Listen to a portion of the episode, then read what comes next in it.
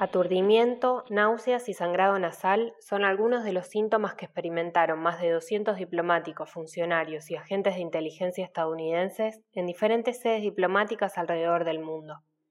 Los síntomas inexplicables se detectaron por primera vez en 2016 con los diplomáticos estadounidenses en Cuba, razón por la cual se han denominado estos casos con el nombre de síndrome de La Habana. Algunos afectados han sido diagnosticados con lesiones cerebrales traumáticas y años después continúan padeciendo dolores de cabeza debilitantes y otros problemas de salud.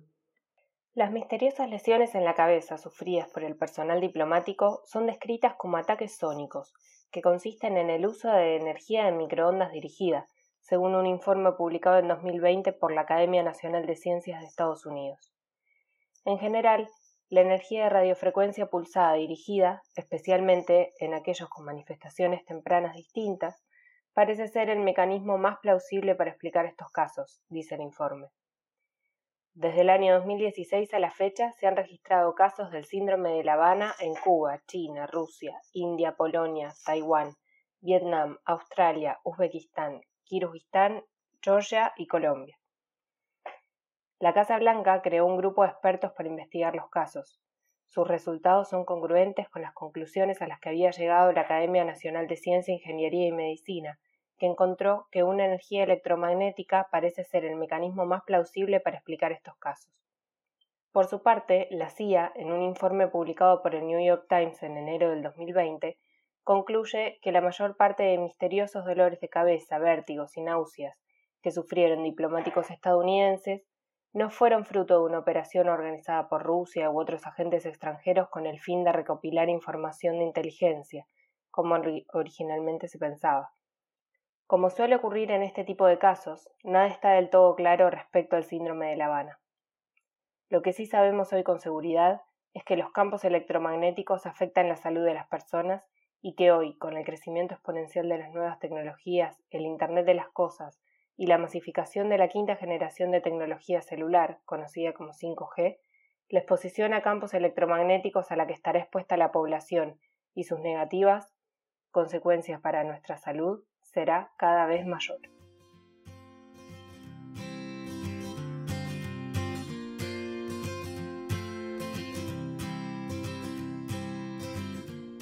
Hola, esto es Radio BF, la radio de Bioconstrucción Futura un podcast en el que te acercaremos noticias, personajes, libros e historias inspiradoras y su contribución al diseño y la construcción saludable.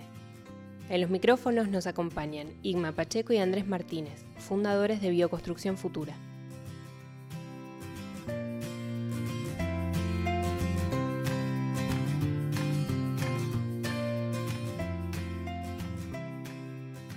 Hola, ¿cómo están? Bienvenidas y bienvenidos nuevamente. Estamos en un nuevo capítulo de Radio BF junto a mi compañero Andrés Martínez. Andrés, ¿cómo estás? ¿Qué tal? Muy bien, todo muy bien por aquí. Qué bueno. Hoy estamos en un caso de espías, hablamos de, cosas ocultas, de servicios de inteligencias, pero todo, todo, aunque no lo crean, relacionado con el habitar saludable. ¿Qué te parece, Andrés, si empezamos a indagar en lo que ha sido una historia de los últimos años, eh, casi de película, no sé si son las películas las que se parecen a la realidad o la realidad toma de las películas, pero nos metemos en, terrenos escabrosos, en, la CIA, eh, estudios, eh, radiaciones, espías, diplomacia. ¿Qué te parece el tema de ahí? Bien, bien, interesante. Así que nada, somos todo oídos, Irma. Bien, todo arranca, había una vez, había una vez el año 2016, todo esto parte en Cuba, una noticia que quizás mucha de la gente que nos está escuchando en su momento la, eh, la tuvieron, porque una, una noticia que ha sido muy, muy ruidosa, salió en todos los medios. Pasó que en el año 2016, en, la embajada de, de, Estados Unidos en Cuba, empiezan a detectarse en la embajada que muchos funcionarios de la embajada empiezan a presentar determinados síntomas, ¿no? Dolor de cabeza, mareo, visión borrosa, pérdida de memoria, sonidos extraños, incluso lesiones cerebrales. Eh, esto obviamente empieza a preocupar, eh, se empieza a involucrar el Estado, las embajadas, los servicios de inteligencia. Y en el 2018 la Asociación Norteamericana de Medicina genera un informe donde evidencia que estos síntomas obviamente eran reales y las lesiones cerebrales, que era uno de, de los síntomas más graves, eh, persistían en el tiempo. se, había, se, había, se había constatado ¿no? de parte de, la, de las instituciones de, medicina que esto era real, eh, eh, pero las causas no se tenían idea. No había, ellos, obviamente, su, su, cometido no era indagar las causas, sino solamente corroborar los síntomas, pero de las causas no se tenía idea. Y se empieza a especular ya en ese año, en el 2016, sobre diferentes tipos de, de causas. ¿no? La, tanto los servicios de inteligencia de Estados Unidos como de Cuba empezaron a investigar y aparecen, por ejemplo, una, en una primera instancia algunas algunos argumentos como que esto podía ser provocado por determinados pesticidas, porque estábamos en una época, en el año 2014-2016, donde el virus del Zika, ¿no? un virus transmitido por un mosquito, eh, tenía bastante presencia en Cuba y la embajada particularmente en esa época había fumigado sus instalaciones. Entonces se pensaba que esto podía ser un efecto colateral de los pesticidas, de determinados productos químicos que se habían usado. ¿no? Em, se llamaba mucho la atención la vibración sonora que decía mucha gente esto también se empezó a grabar, a ver de qué ruido se, habla. Se generaron algunas hipótesis como de que había el grillo de cola corta, ¿no? el grillo jamaicano, eh, una especie de teorías un poco más biológicas que podían estar involucradas. Em, el 2019 también se plantean teorías como de histeria masiva, de que había un aspecto psicológico que estaba ahí, el cual después se desmiente con los estudios médicos porque eran síntomas físicos que realmente estaban, estaban estaban siendo reales y comprobados por los investigadores médicos. Curiosamente, también algunas em, eh, personas de la embajada canadiense empiezan en el 2019 también a sentir determinados síntomas, ¿no? Em, pero una de las hipótesis que empieza a tener como más sentido en aquella época en las investigaciones es de que, de que todos estos síntomas podrían haber sido provocados por radiaciones eh, de microondas, por exposiciones a campos electromagnéticos, ¿no? Em, y eso eh, era plausible desde el punto de vista técnico de algunas investigaciones, pero también porque habían unos antecedentes. ¿no? Inmediatamente cuando empiezan a aparecer esta, estas conjeturas, aparece una, una cuestión muy interesante que, que, tiene que ver con la señal de Moscú, porque ya habían antecedentes que los, que, que los espías habían trabajado ¿no? con campos electromagnéticos. La, la, la, la, señal de Moscú es un caso típico de lo que fue la Guerra Fría, de, los servicios de inteligencia y parte en el año 53. Y fue una historia, en el año 53 se sabía muy poco sobre los campos electromagnéticos, los efectos de los campos electromagnéticos, y fue todo un misterio y casi un, caso icónico de lo que fue la Guerra Fría, porque justamente en el año 53 en, en, en la Embajada de Estados Unidos en Rusia se empiezan a sentir también algunos malestares y algunos síntomas en personal que trabajaba en la embajada, ¿no? Se termina, se termina se termina pensando en esa época que efectivamente ¿no? también se hicieron estudios, llegaron unos médicos de Estados Unidos a la embajada y se termina efectivamente determinando de que había una, una especie de carga electromagnética importante que estaba siendo dirigida hacia la embajada, sobre todo a los pisos de arriba. ¿no? Ya te digo, una época donde poco se sabía ¿no? y Estados Unidos pensaba que estaban ante algo que los rusos sabían y ellos no.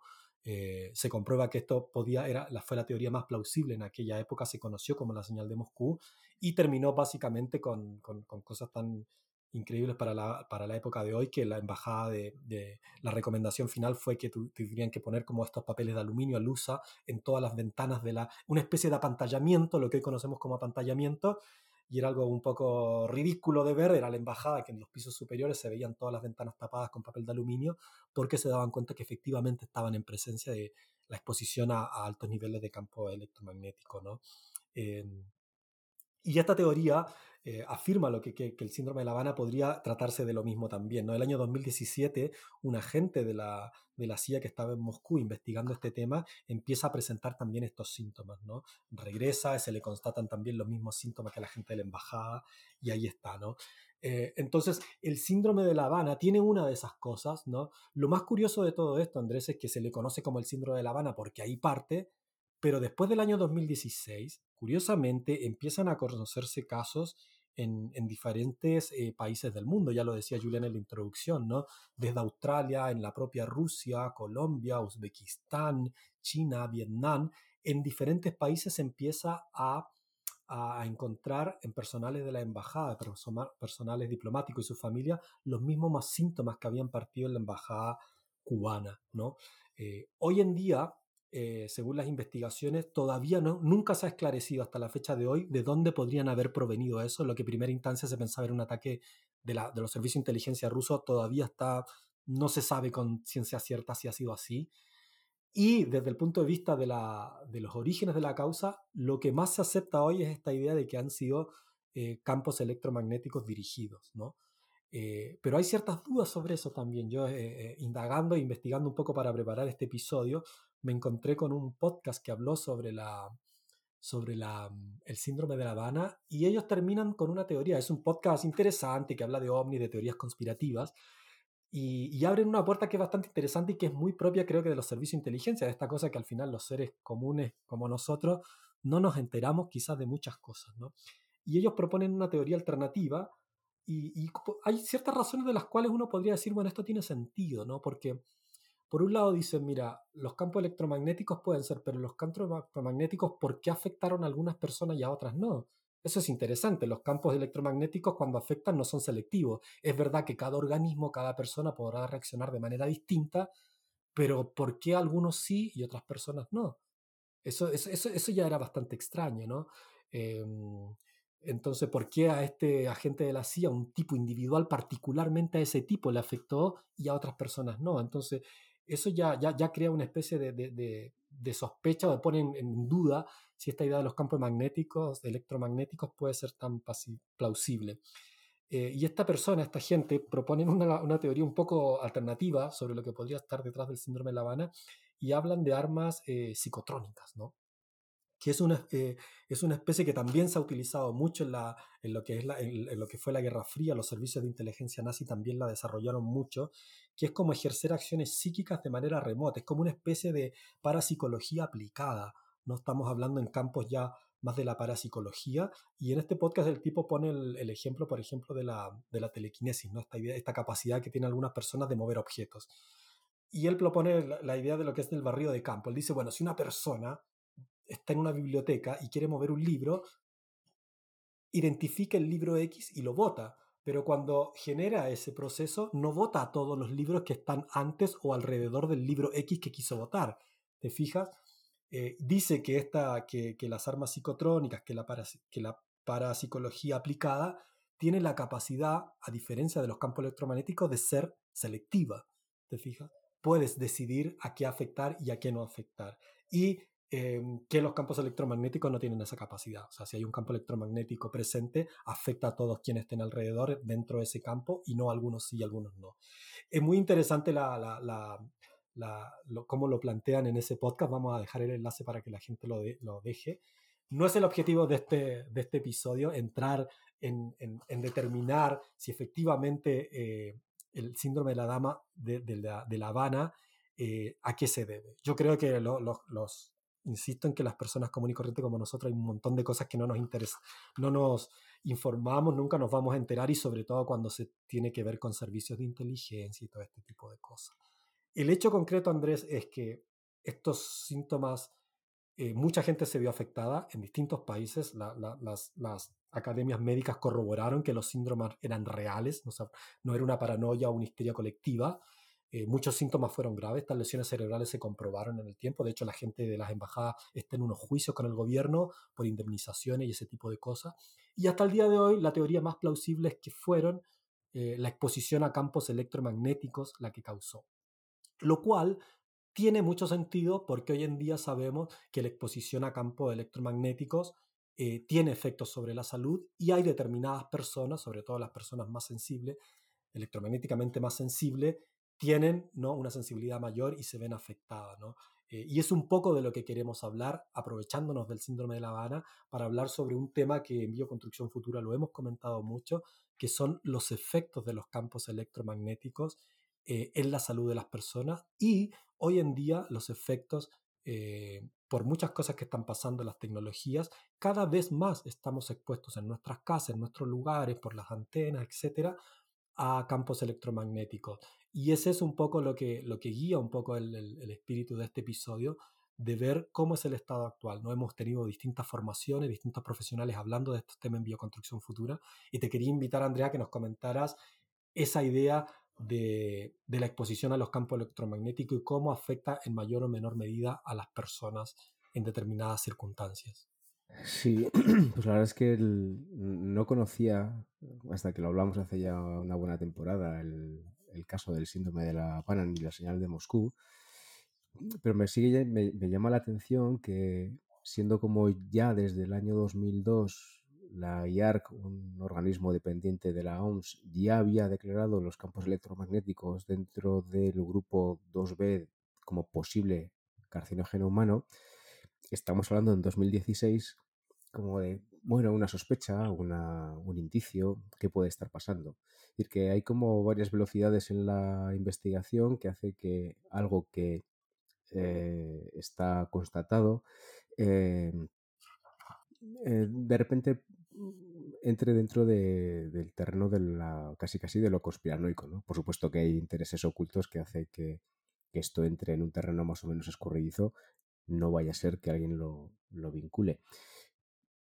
Y, claro, luego pensándolo, es cierto que eh, el hecho de que hay justamente muchos intereses detrás también está haciendo que la, eh, la investigación científica abierta, libre, Mm, no, no pueda publicar sus, eh, sus conclusiones.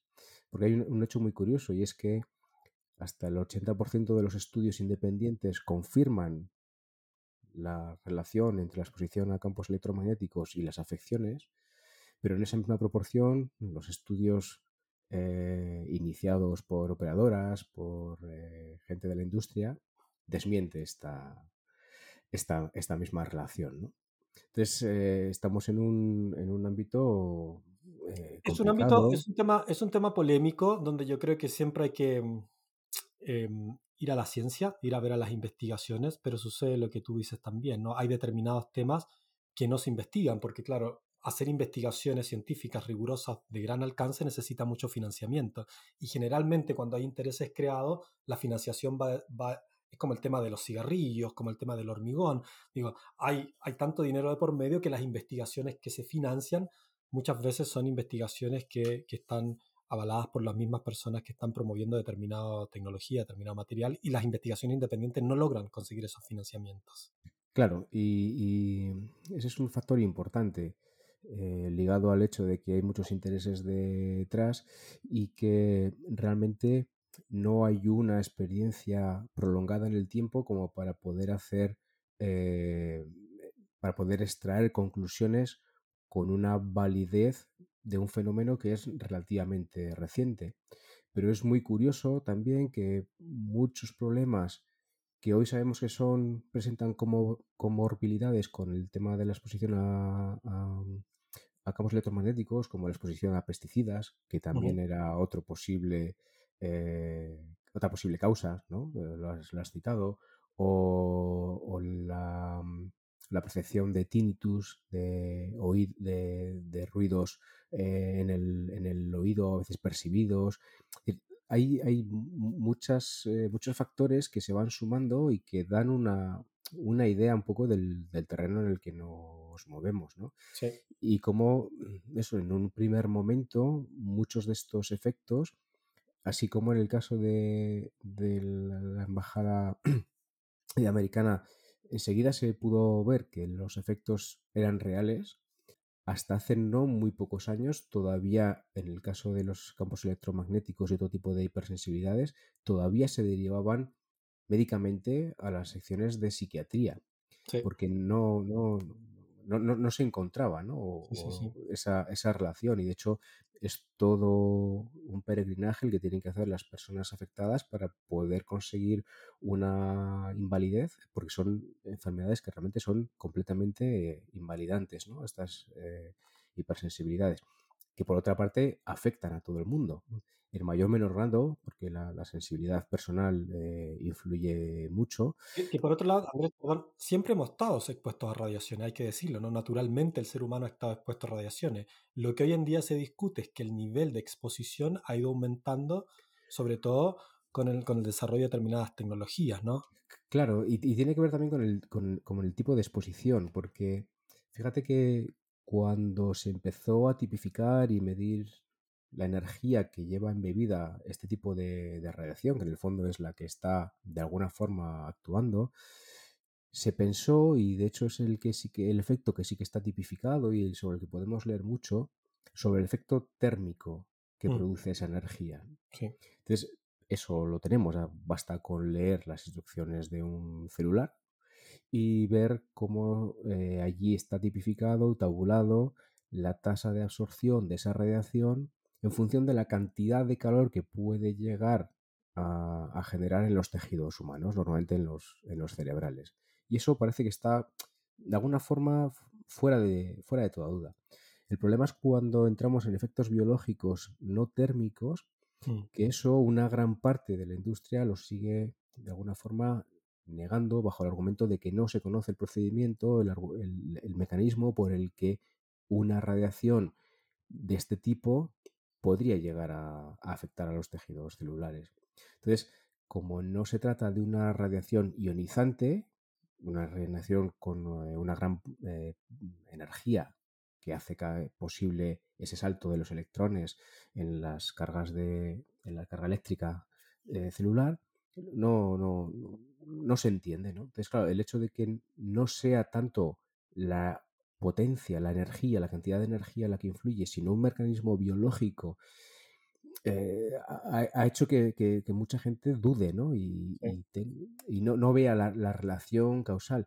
¿Qué ocurre? Que, ante esta falta de, de correlación evidente se ha recurrido a estudios eh, epidemiológicos la naturaleza de esos estudios es precisamente ver qué tipo de relación puede haber, pero sin embargo, justo por la misma naturaleza de los estudios no se puede establecer la causalidad sí. entre, entre esa, esa, esa observación y la, y la causa. Entonces, muchas veces se ha recurrido al argumento de no se conoce el, el mecanismo por el que la afección a nivel biológico se produce y eso ha servido para apoyar el que no hay certezas, no hay estudios que lo confirmen. Eso y otras cosas más, eso y otras cosas más. Y antes de invitarte a, otro tema que, que va a seguir hab- hablando de lo mismo, te quiero citar lo que la, Organización Mundial de la Salud, que eh, es, el- es el organismo ¿no? encargado. Mira, en el 2016, ¿no? Eh, un artículo científico publicado por la Organización Mundial de la Salud decía, cito, no hay ninguna evidencia científica convincente de que las débiles señales de radiofrecuencia procedentes de las estaciones base y de las redes inalámbricas tengan efectos adversos en la salud. Eso fue el 2016. El año 2020, y a propósito de lo que te quiero invitar a hablar, que es la tecnología del 5G, eh, también una, investigación publicada por, por la OMS es más cauta y dice lo siguiente, abro comillas. Dado que la tecnología 5, 5G se encuentra en una etapa temprana de implementación, los estudios sobre la exposición a los cambios de radiofrecuencia aún están bajo investigación. Es una, es una declaración que cambia radicalmente sobre el 2016 eh, y a decir, bueno, no sabemos en rigor. Y aquí se abre todo un capítulo que tiene que ver con, con, los tipos de investigaciones que se están haciendo. Voy a dejar una información muy valiosa de, de, las informaciones que hay al respecto, pero te quiero invitar a hablar del 5G, te quiero invitar a hablar de un tema bastante polémico y tuve la oportunidad de encontrar, porque ¿qué pasa con el tema del 5G? ¿no? Cuéntanos, Andrés, ¿qué es el 5G? Bueno, es una, es una tecnología realmente nueva. A veces el hecho de que se hable de, de 3G, 4G, 5G, a veces da la impresión de que, bueno, es simplemente un salto, un pequeño salto cualitativo.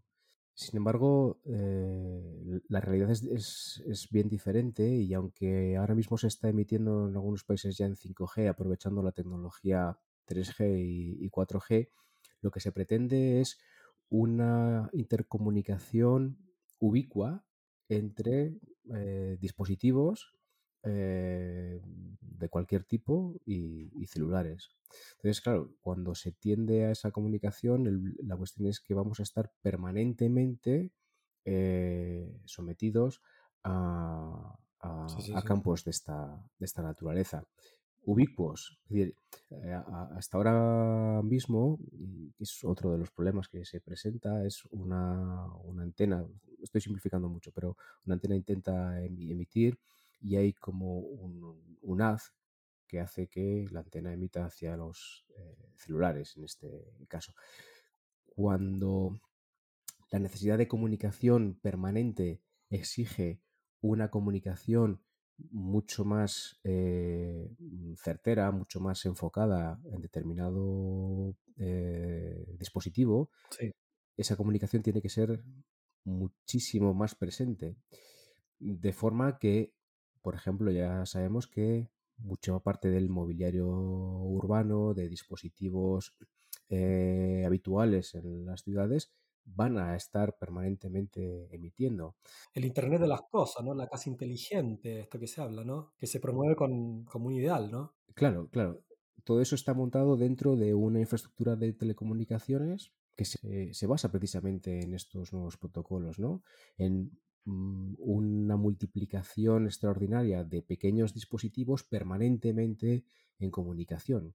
Ya no es el uso puntual de el teléfono se conecta cuando va a enviar un dato, sino es una comunicación permanente. Y no hay ninguna certeza, no hay ninguna investigación que avale que esto no hay tiene ningún... Hay algunas, yo creo que, porque eso también es lo que te quiero, es un tema muy polémico, pero tiene, tiene, tiene vertientes científicas, vertientes sociológicas, porque todo este mundo ideal, es decir, a nosotros se nos olvida, pero por ejemplo esto de de, hacer un podcast, de, de, hacer un webinar, de hacer algo, era algo que hace 7, 8 años era imposible, ¿no? La tecnología 4G posibilitó porque tenía una, una capacidad mayor para que ciertas cosas sucedieran, los streaming, ver una película sin tener que descargarla, todo eso. El mundo que imaginábamos, ¿no? Con las cosas buenas y con las cosas malas, ¿no? Desde hasta que, que un cirujano esté, por ejemplo, haciendo una operación desde otro lado en remoto, con todo un equipo que, lo, que, lo, que, lo, que se lo pueda llevar a cabo que, que los automóviles sean inteligentes y se reduzcan los casos de, de accidente y pasen esas cosas, las cosas buenas que puedan pasar y las cosas imaginarias que todo el mundo quiere, como jugar video en forma instantánea, el metaverso, la realidad virtual, el no sé qué, no sé cuánto, todo eso es imposible de hacer con la tecnología 4G. Para poder hacerlo se necesita una máquina más grande, una plataforma más grande, y esa la va a posibilitar el 5G. Pero el 5G hablando de los campos electromagnéticos, tiene esa, cosa también, ¿no? Tiene que decir que va a haber una es una tecnología que va a, necesitar una, una, una, una, una, estructura infinitamente mayor de la cual no conocemos, ¿no? A mí lo, lo, lo, que más me preocupa son, son dos cosas, porque me pasó eso investigando sobre este tema. O vas a encontrar, es un poco cuando, cuando hablas sobre las vacunas, ¿no? O vas a encontrar artículos muy científicos científicos, por supuesto, pero que están directamente diciendo, mira, que no hay nada que comprobar, que el 5G no es dañino para la salud, que no hay ningún estudio que corrobore que esto lo va a hacer, etcétera, etcétera. Y por otro lado están las otras versiones que son totalmente conspirativas, de que hay una cosa así, de que hay, de que no, de que en verdad no tenemos el recurso para hacer las investigaciones, pero que sí va a afectar, pero no tenemos todas las, las investigaciones hechas. Yo llegué a un estudio del National Geographic, un reportaje que es interesante porque fue el primer artículo que encontré donde ponía las dos caras de la moneda. Decía, a ver, ¿qué se está haciendo? ¿Qué es lo que, lo que dicen uno y lo que dicen otro? Y a partir de ese artículo llegué a un portal que voy a dejar la base, que es el portal EMF, que es de una universidad de Alemania, ¿no?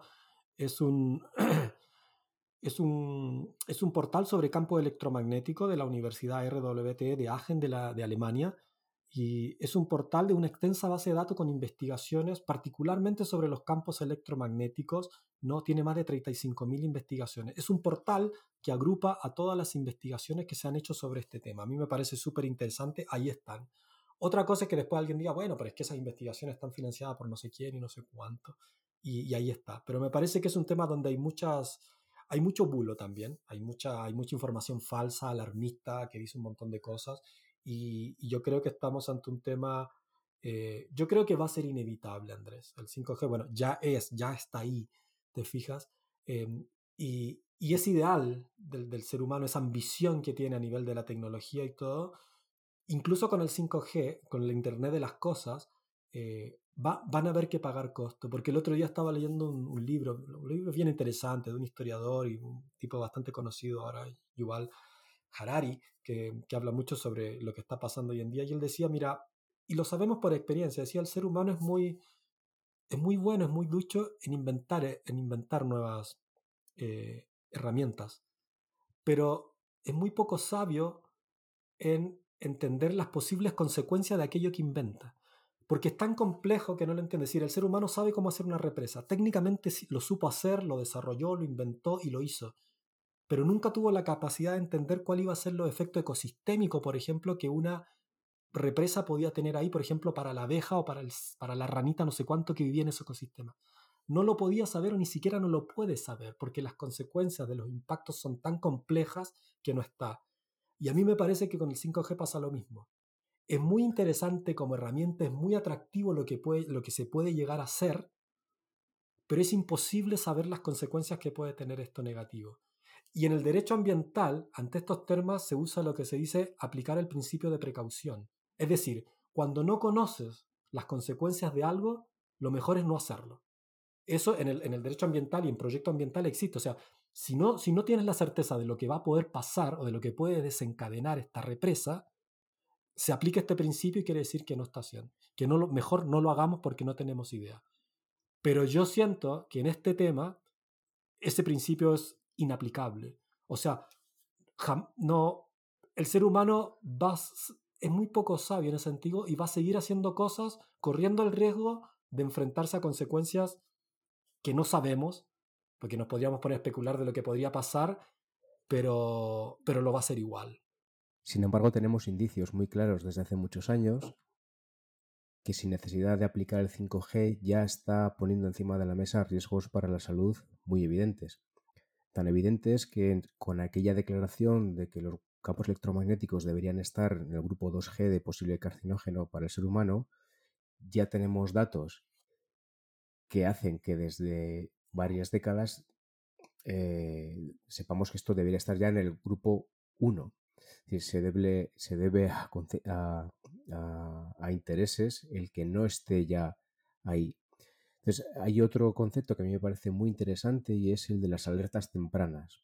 Es decir, tenemos muchos indicios de que algo nos está llevando a sitios de los que no tenemos muy claro cómo se sale. Entonces, disiento en el sentido de que es probable que quien esté detrás de esto no sea consciente, no entienda, pueda, pueda no, ver el mapa completo, pero sí tenemos eh, datos para pensar que algo está ocurriendo.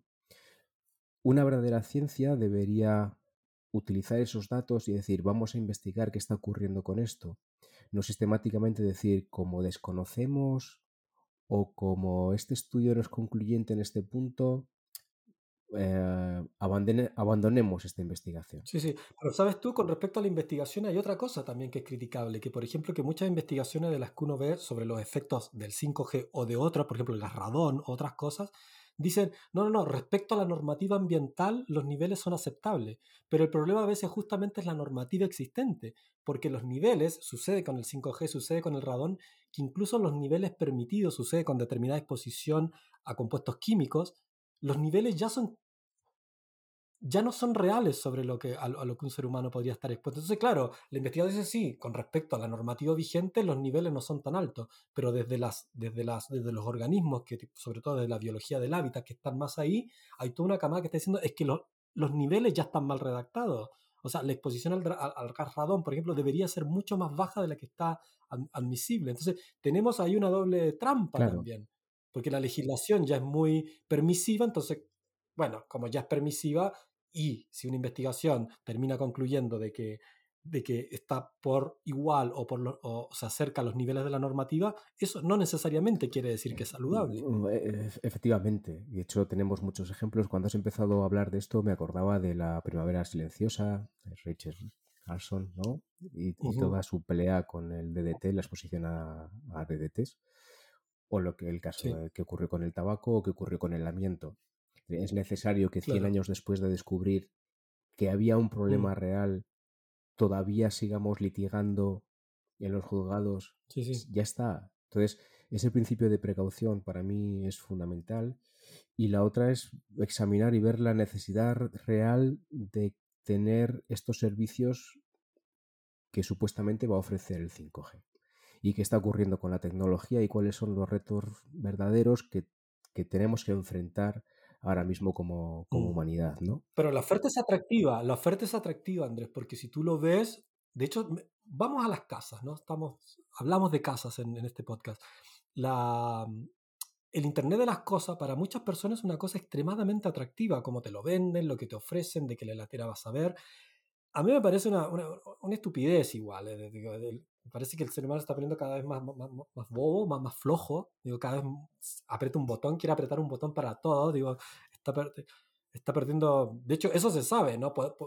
Los más, los más, yo qué sé, los más estrictos a discutir si el teléfono celular afecta o no afecta con sus radiaciones, pero afecta la posición del cuerpo, afecta la ergonometría, afecta pasar todo el tiempo ahí. Hay un montón de otras cosas que ni siquiera tienen que ver con los campos electromagnéticos que están asociados a estas tecnologías. El 5G, por ejemplo, hay una cuestión que a mí me parece igual y tan grave como la exposición a campos electromagnéticos potenciales que pueda tener esta tecnología, que tiene que ver con la exposición de los datos. O sea, detrás del Internet de las cosas hay una cuestión que también es polémica y que, ya te digo, el ser humano se, va a entregar, me parece que, tampoco somos tan, tan avanzados como, como creemos, que detrás del 5G y detrás del Internet de las cosas hay un afán terrible por lo que, lo que hoy día sabemos. O sea, es una idea de saber absolutamente todo lo que hace una persona, digo.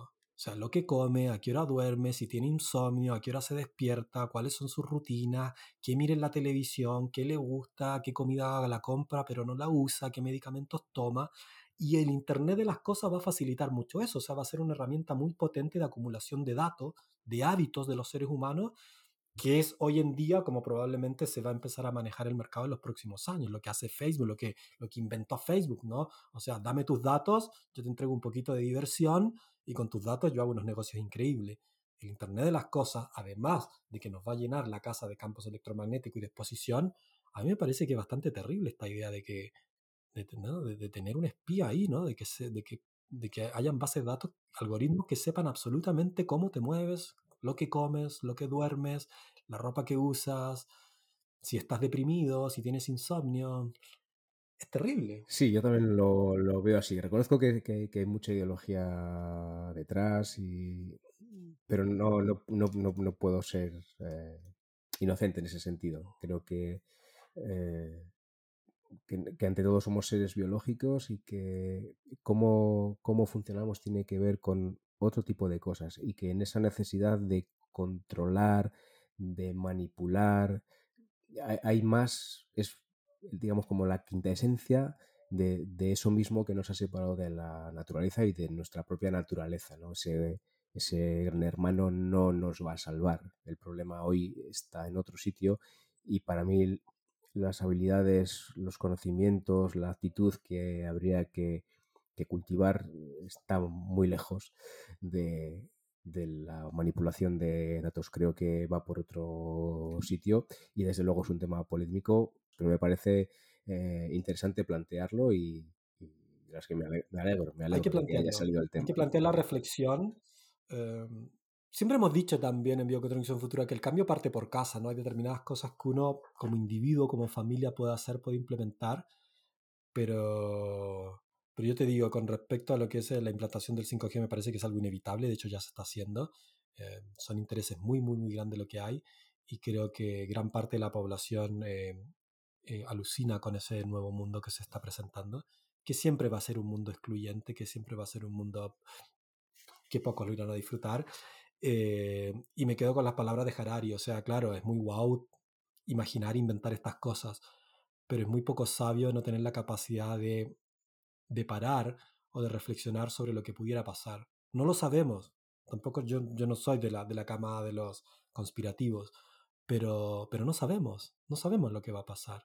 Y pueden pasar cosas muy terribles también. Cuando, cuando las redes sociales creen que recién ahora, después de 15 años, estamos entendiendo que realmente hay cosas muy macabras y muy dañinas, sobre todo para los niños y los jóvenes, a nivel de adicción, a nivel de autoestima, de...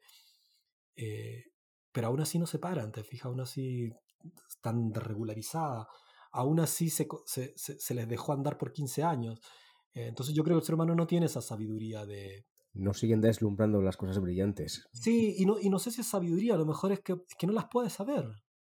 Es imposible saber lo que podía pasar con algo con eso, ¿te fijas?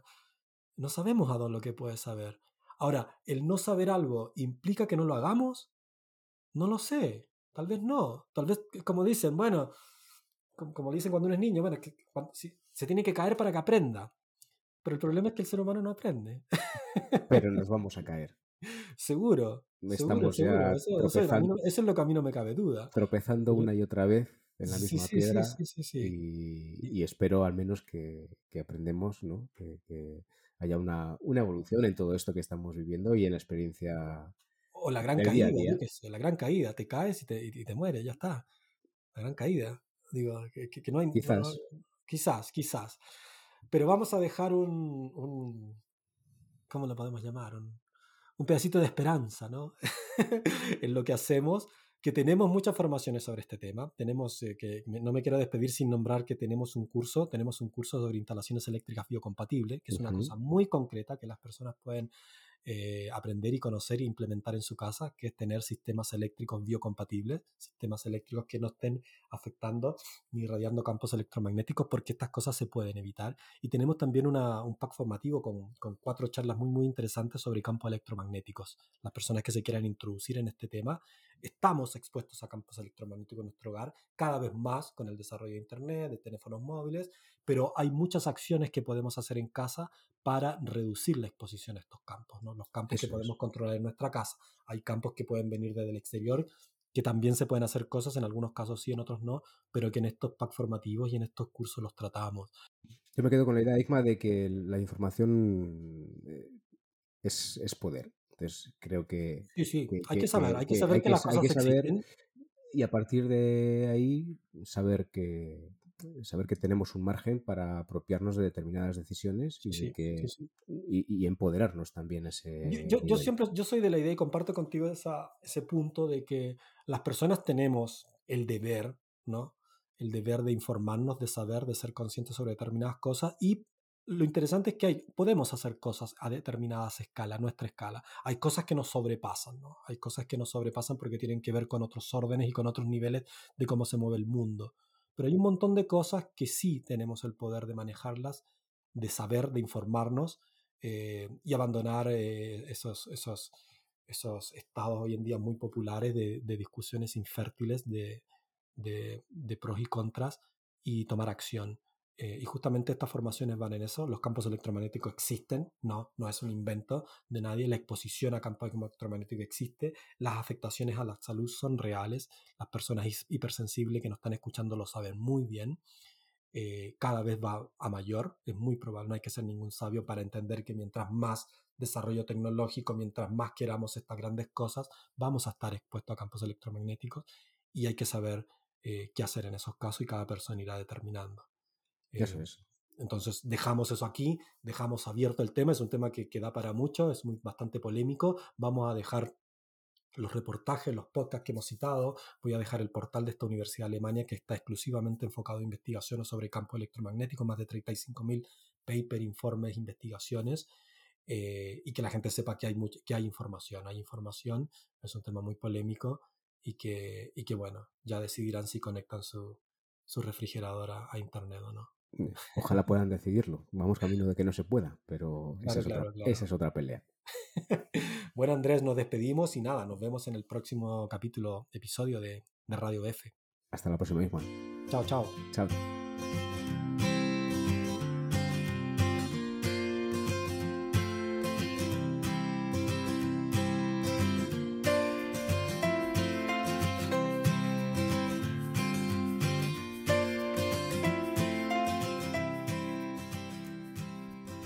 Gracias por escuchar Radio BF. Si te interesa conocer más sobre el tema, puedes seguirle la pista a las referencias y enlaces que hemos dejado en las notas del episodio de hoy. Conoce nuestro trabajo en Bioconstrucción Futura, una escuela creada por personas que trabajamos para que, un día, toda construcción sea saludable. En ella encontrarás cursos en directo cada mes, packs formativos temáticos, charlas con expertas y expertos sobre temas relevantes y mucho más.